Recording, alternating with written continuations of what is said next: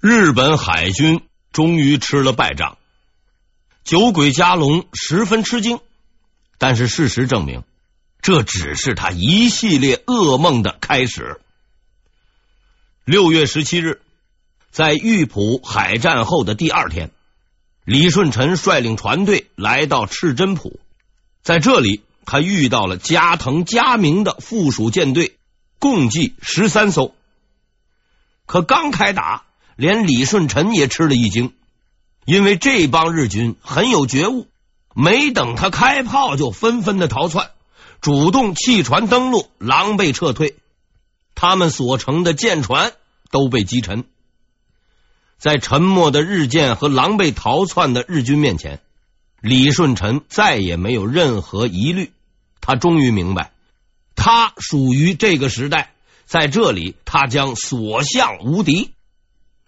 李舜臣继续进发，向着日军出没的所有水域，敌人在哪里出现，就将在哪里被消灭。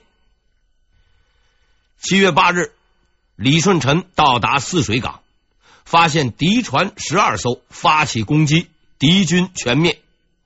七月十日，李舜臣到达唐浦，发现敌船二十一艘，发起攻击，敌军全灭。舰队指挥官九州大明龟井真据被击毙。七月十二日，李舜臣遭遇日军主将加藤嘉明主力舰队，双方开战，三十三艘日军战舰被击沉，加藤军主力覆灭。七月十五日，李舜臣到达釜山水域，发现日军舰队。击沉四艘，俘获三艘后，扬长而去。一连串的失败，终于让日本海军明白，这个叫李舜臣的人是他们无法逾越的障碍。日本人是很有组织性的，遇到问题不能解决，就逐级上报，是一层报一层，最后报到了丰臣秀吉那里。丰臣老板一看。顿时大怒，一个人带着几十条船，就把你们打的到处跑，八个牙路。但是八格牙路不能解决问题，于是他亲自制定了一个战略，命令集中所有舰队寻找李舜臣水军，进行主力决战。具体的战略部署为：斜板安置统帅第一队。共七十艘战舰作为先锋，加藤嘉明统帅第二队，共三十艘战舰负责接应；酒鬼加隆统帅第三队，共四十艘战舰负责策应。以上三队以品字形布阵，向全罗道出击，限期一月，务必将李舜臣主力彻底歼灭。酒鬼加隆，他呢？掌握日本海军实际的指挥权，接受了这个任务，并立即安排舰队出发，一百四十艘战舰浩浩荡荡的向着全罗道开去。现在，他们的首要任务是找到李舜臣。酒鬼加隆认为，自己目前的战力，李舜臣是绝对无法抵挡的。他最担心的是李舜臣闻风而逃。打游击战那就很头疼了。事实证明，他的担心是多余的，十分的多余。联合舰队日夜兼程，抱着绝不打游击的觉悟向全罗道赶去。就在半路上，他们的目的提前实现了，因为李舜臣就在他们的面前。在得到日军总攻击的消息后，李舜臣十分兴奋。他已经厌倦了小打小闹，于是连夜带领海军主力，于八月三日到达庆尚道咸山岛，找到了那些想找他的人。既然人都到了，咱们那就开打吧。具体的过程就不提了，我也没办法，实在是不值一提。在短短的四个小时之内，战斗就已经结束，日军舰队几乎全军覆没。共有五十九艘战舰被击沉，酒鬼加龙、加藤加明、斜坂安治三员大将带头逃跑，两名日军将领由于受不了刺激，切腹自杀，上千日军淹死，史称咸山大捷。总而言之，在日本国内战史被吹得神乎其神的海军以及所谓的海军名将们，就是这么个表现，真是怎一个惨字了得！在李舜臣的阻击下，日军水陆并进的企图被打破，海上攻击暂时处于停顿状态。李舜臣以他的天赋完成了这一壮举，但是毕竟只有一个李舜臣，朝鲜人民也不能都搬去海上住，所以该丢的土地还是丢了，该跑的人还是跑了。朝鲜亡国在即，李舜臣。回天无术，在日本国内，对于这些参加对朝作战的战国将领们，一向是宣传不遗余力。游戏也好，电影也罢，个个都吹的是神武无比。但只要翻开日本和朝鲜的古史料加以对照，就能够证实这么样一句话：实践是检验真理的唯一标准。战争初期。由于朝鲜的政府军实在太差，日本的诸位名将们可谓一打一个准儿，出尽了风头。但很快他们就发现事情并非如此简单。最先有此觉悟的是小早川隆景，这位日本国内的著名智将，率领第六军进军泉州，此地已无朝军主力，此来正是所谓扫清残敌。结果出人意料，残敌竟然主动出现了。这就是光州全节度使。这位仁兄名不见经传，且是名副其实的残敌。部队被打散了，光州的节度使带着两千残兵跑到了泉州，打起了游击。智将对败将，精锐对游击队。当面锣对面鼓，躲都没办法躲，无可奈何。那那就打吧。结果是这样的：经过几个钟头的战斗，日军大败，被斩五百余人。小早川龙景带头逃窜，全节度使也并未追击，手中的兵力太少，史称离治大捷。这是打残敌。下面这位。更惨，而他遇到的是民兵。万历二十年八月二十日，福岛正则率领大军向新宁方面进军，途中遇到全英珠带领的义军，也就是老百姓自发组织的武装，双方展开了大战。在鏖战中，由于福岛正则指挥不力，优势日军竟被民兵击退。丢弃大量武器粮食，全军撤退。民兵们乘胜追击，一举收复永川、义城、安东等地。名将福岛正则连连败退，固守庆州。和小早川叔叔比起来，毛利辉元侄子也不走运，他也输给了民兵。万历二十年八月二十四日，毛利辉元。安国寺惠琼率第七军向泉州进发，由于官兵都已逃走，民兵首领黄埔率军与敌作战，激战一天，日军死伤惨重，被迫退走。接下来倒霉的是黑田长政。万历二十年九月六日，中清道义军首领赵宪率领民兵攻击黑田长政第三军。经过激战，黑田长政输了，不但输了，而且他输的比上几位更彻底。不但被民兵打败，连老巢青州城啊，这是个朝鲜地名，连老巢青州城都丢了，连夜逃走。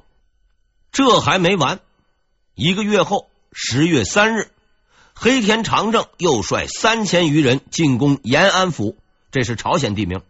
守城的只有不足千人的民兵，因为政府军早就没影了。经过三天的战斗，日军攻城不下，反而被城内突袭，大败而退。总而言之，日军将领的水平呈现反比例。实践证明，吹得越厉害的，打得越差。搞笑的是，那位而今在日本国内评价一般的第一军军长小西行长，在战争中却表现的很不错。之所以没人捧，主要是因为他后来在日本关原之战中被人打败，下场也惨，被泼了无数的污水，成了反面典型。所以说呀，鬼子的宣传要真信了，那是要过错年的。于是，在初期的胜利与失败的乱象之中，一向精明的丰臣秀吉。选定了一个最合适的指挥官小西行长，并将大部分指挥权交给了他。在此之后，长达数年的战争中，这个名字成了史料中的明星人物，出镜率十分之高。其他的诸多所谓名将都成了跑龙套的，偶尔才出来转转。事实证明，这个安排是十分明智的。打了一辈子仗的丰臣秀吉，在以往的几十年里，眼光几乎从未错过，这次似乎也不例外。应该说，他做出了一个极其正确的抉择。当然，只是相对而言，时间只需要时间。从战绩上看，小西行长是一个相当不错的指挥官。作为先锋，他击溃了朝鲜军队，并巩固了战果。虽然其他将领的表现不如人意，李舜臣也过于强悍，但在他的掌控下，朝鲜大部已牢牢的控制在日军的手中。很快，各地的叛乱将被平息，他们将向下一个目标挺进。日本正在准备，朝鲜正在沦亡。明朝正在争论。自打日军六月入侵朝鲜以来，明朝的朝廷一刻都没有消停过，每天都大吵大闹，从早到晚，连个中场休息都没有。兵部那帮子粗人十分想打，部长石兴尤其激动，甚至主动请愿，表示不用别人，自己带兵收拾日本人。但是他刚提出来，就被骂了回去。特别是兵科给事中许洪刚，话说的极其难听。他认为把敌人挡在门口就行了，不用出门去挡。遇倭当于门庭。此外，他还批评了朝鲜，说他们是被人打就求援，抓几个俘虏就要封赏，自己打仗却是望风而逃，土崩瓦解。原文是说：“望风逃窜，弃国于人，去救他们那是白费。”朝廷大多数人都同意他的看法。恰好此时，朝鲜国王又提出渡江避难。按说过来就过来吧，可是辽东巡抚又上了个奏书，说我这里啊地方有限，资源有限，只能接收一部分人，其余的切莫过江。本地无法接待，末了还附上了可接收难民名额，名数莫过百人。这一下，朝鲜国王也不干了。我好歹是个国王，只让带一百人过来，买菜做饭的都不够啊！难民问题暂不考虑，到底出不出兵？几番讨论下来，朝中大臣几乎达成了共识，不去。事情到此，眼看这个朝鲜就要亡国，有一个人发话了：应该早日出兵救援。听到这句话，所有人都沉默了。经过商量，明朝确定了最后方针：出兵。因为说这句话的人不是别人，是万历。很多人都知道万历皇帝很懒，知道他长期不上朝，知道他打破了消极怠工的最长时间记录。之前这一记录由嘉靖道长保持，但有一点很多人并不知道，他虽不上朝，却并非不管事儿。因为一个不会管事儿、不会控制群臣的人，是绝不可能做四十八年皇帝的，四十八天都不行啊！事实上，由始至终，他都在沉默的注视着这个帝国的一举一动。而现在是说话的时候了。应该说，这次万历皇帝做出了一个正确的判断：日本的野心绝不仅限于朝鲜。一旦吞并成功，养精蓄锐、增强实力，必定变本加厉。到那个时候，就更不好收拾了。打比不打好，早打比晚打好，在国外打比在国内打好。所谓无疑他日将换，实在是万历同学的真知灼见。万历二十年（一五九二年）七月。明朝向朝鲜派出了第一支军队，受命出征的人是辽东副总兵祖承训。祖承训，辽东宁远人，原先是李成梁的家丁，随同李成梁四处征战，有着丰富的军事经验，勇猛善战，是一个看上去很合适的出征人选。看上去很合适。实际上不合适，这倒不是他本人有何问题，只是因为在鸭绿江的那边有十五万日军，而祖将军只带去了三千人。更滑稽的是，他并非不知道这一点。在部队刚刚到朝鲜时，朝鲜重臣柳成龙出来迎接，顺便数了数队伍，觉得不对劲儿，又不好明讲。便对祖承训说道：“倭兵战斗力甚强，希望将军谨慎对敌。”祖承训的回答简单明了：“当年我曾以三千骑兵攻破十万蒙古军，小小倭兵有何可怕？”首先，我们有理由相信祖承训先生吹了牛。因为虽然李成梁很猛，似乎也还没干过如此的壮举。打下手的祖承训那就更不用说了。其次，祖承训实在是自信的有点过了头。别说十五万全副武装的日军，就算十五万个白痴站在原地不动让他砍，只怕也得十天半个月。但就此言败似乎为时过早。祖承训所带的是长期在边界作战的明军，战斗力较强，就算和日本人死磕，哎，也还是有一拼。然而事情似乎进展的比想象中更顺利。这一路上，祖承训压根就没碰上几个敌人，于是他更为自信，快马加鞭，日夜兼程，向着目标赶去。平壤城已在眼前，看来日军确实吓破了胆。不但城墙上无人守卫，连城门都敞开着，里面只有几个零散日军，机不可失。祖承训随即发动冲锋，三千人就此冲入了城内。祖承训率军进入朝鲜的那天，小西行长便得到了消息。对于这个不请自来的客人，他有着充分的心理准备。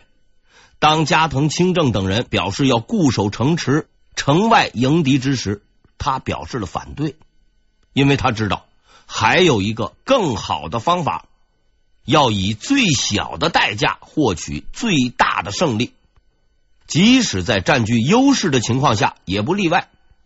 事实证明，丰臣秀吉没有看错人。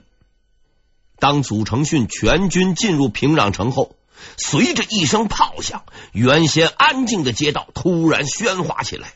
日军从隐蔽处纷纷现身，并占据有利地形，用火枪射击明军。几轮齐射之后，明军损失惨重，祖承训也被打懵了。他原以为日军都是些没开化的粗人，谁知道人家不但懂兵法，还会打埋伏。